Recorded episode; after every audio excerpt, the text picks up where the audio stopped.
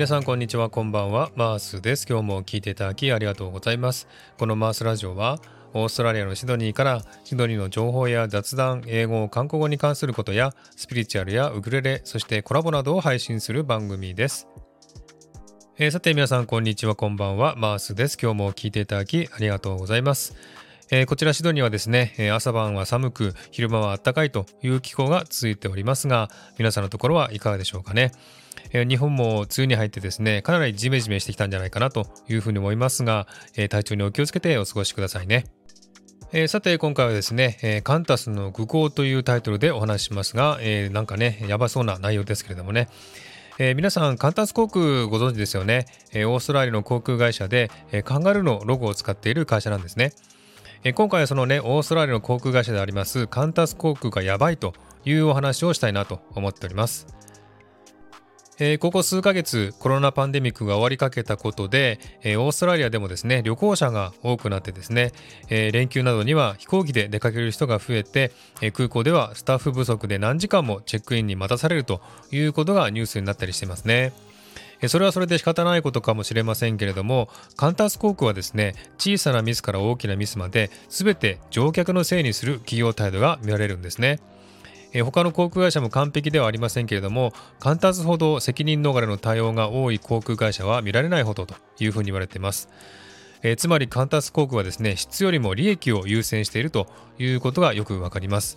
えー、そんな事例をですね、えー、最近いくつかニュースで見つけましたのでご紹介していきたいなと思っています。す、べ、てですね、ここ1ヶ月ぐらいのニュースなんですけどもね、ネットニュースやツイッターのツイートから引用させていただきました。え、まずカンタス航空についてなんですけれども、え、カンタス航空はですねあまり評判良くなくてですね今までしてきたことはですね、え、日系の航空会社ではありえない突然のキャンセルやですね、え乗客の荷物を置き去りにして離陸したりですね、えコールセンターにつながってもですね5時間以上待たされるなどですね、えクオリティもカスタマーサービスもないに等しいような話をよく聞くんですね、えそこで最近の例をですねニュースからご紹介したいなと思ってます。えまずですね、今月6月16日にですね、えオーストラリアのコラムニストエレナー・ゴードン・スミスさんという方がツイートした内容をご紹介します。えー、アメリカのテキサス州ダラス空港において深夜2時ですね。突然 QF8 便がキャンセルされ、えー、ホテルもカンタス航空から提供されず自分で探して予約しろ。そしてレシートを持っていれば返金されるというふうに言われたそうです。そして何人かの乗客はホテルまで100ドル以上を使って行ったということを書かれてますね。そして朝の9時にね、振り替え便があるということで、それまで多くの人が空港で待機していました。そして朝の9時に振り替え便に搭乗しようとしたところ、カンタススタッフが1人も空港に現れないという状況があったそうです。どうやらですね、深夜2時にキャンセルになった便に全員搭乗していたことになっていて、朝9時の便も誰もブッキングされていないという状態だったそうですね。ダラス空港のスタッフがカンタス航空に連絡しても誰にもつながらないということです。路頭に迷う300人以上の人はですね、結局空港に36時間滞在することになったというふうに言われています。で、この後ですね、次の日の午後3時にようやくシドニー行きの便が出発したと書かれていますけれども、これはですね、カンタス航空のイメージを落とすには十分な出来事ではないでしょうかね。えさて次のニュースなんですけども、今月6月17日の The Age という記事から引用しました。カンタス航空の CEO アラン・ジョイスは最近の連休の空港などでのチェックインの遅れや2時間3時間にわたる待ち時間そして便のキャンセルなどを空港のせいにしているというふうに批判されております。最近ですね、あの連休の時にですね、えー、空港での待ち時間が長くなってしまったのは空港のせいだというふうに言ってるんですね。でシドニーやブリスベンでの、えー、空港でのですね、えー、荷物のベルトコンベヤーのシステムが3時間も止まったせいだというふうにね、えー、彼は主張しています。しかし彼はですね、7月8月のスクールホリデーは5000人のスタッフを増員して問題なく対応できるというふうに言っています。会社経営層はですね、現場で起きる問題を利用客や空港のせいにするので改善の余地がないというふうに批判されております。えー、そして最後なんですが、えー、6月18日のネットニュースから引用です。えー、カンタス航空はですね、えー、国内線なんですけども、スタッフ不足により、この先1ヶ月、えー、西オーストラリア州へのフライト19便をキャンセルしたというふうに発表しました。西オーストラリア州の空港は都会ではないですのでこういう時に提供できる宿泊施設が限られているのが利用者にとっては厳しい状況であるというふうに言われています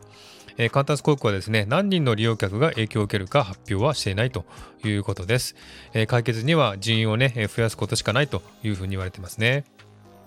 えー、こんな感じでですね、カンタス航空は、えー、あらゆる面でですね、えー、カスタマーサービスが良くないというふうに批判されている状況です。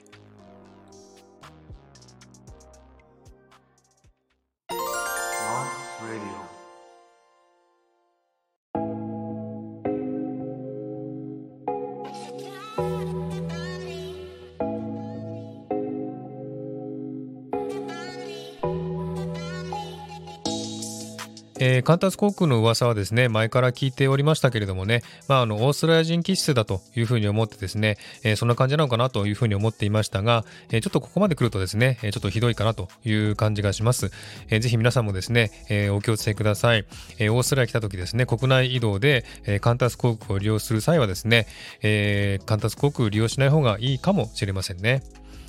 さて、カンタス航空やですね、空港でのいろんなね、問題がありますが、えー、これからのですね、7月に8月になるとですね、えー、 winter school holiday って言ってましてですね、え、冬休みに学校が入るんですね。ですので、その時にね、たくさんの人が旅行しますので、えー、空港での大混雑は覚悟した方が良いというふうに言われてますね。え、スタッフ不足の状況が長期化すれば、え、これから Christmas holiday までに影響するんではないかというふうに言われています。え、先日の3連休でね、あの混雑だったんですけれども、冬の holiday であれ以上の混雑になるとしたらですね、想像するだけで恐ろしくなりますね。え、大パニックになりそうです。えー、さらにですね、6月18日の ABC ニュースによりますと、オーストラリアはですね、パスポート発行に要する時間が改善しなくて、えー、海外旅行にも影響するという情報が入ってきています。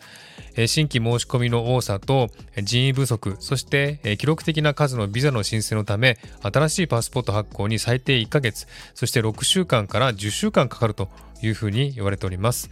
えー、これからですね、えー、休みに入っていくと、たくさんの人が旅行しますのでね、えー、こういった問題は早めに解決した方がいいんじゃないかなというふうに思いますけれどもね、えなかなか厳しい状況が続いているオーストラリアです。え日本の皆さんもね、えこういった状況を踏まえてですね、えオーストラリア来る方はお気をつけください。そして日本ではね、こんなことがないというふうに思いますけれどもね、え皆さんも情報をたくさんね、え掴んで、そして旅行するようにした方がいいと思いますね。えー、ということで今回はこの辺で終わりにしたいと思います。今日も聞いていただきありがとうございました。えー、もしこの番組気に入っていただけたらフォローいただけると嬉しいです。またリクエスト、ご意見、ご希望などお便りをお待ちしております。概要欄のメールフォームから送ってください。いただいたお便りは番組内でご紹介させてくださいね。えー、そしてアンカーの音声メッセージもお待ちしております。ではまた次回お会いしましょう。お相手はマースでした。Have a good day!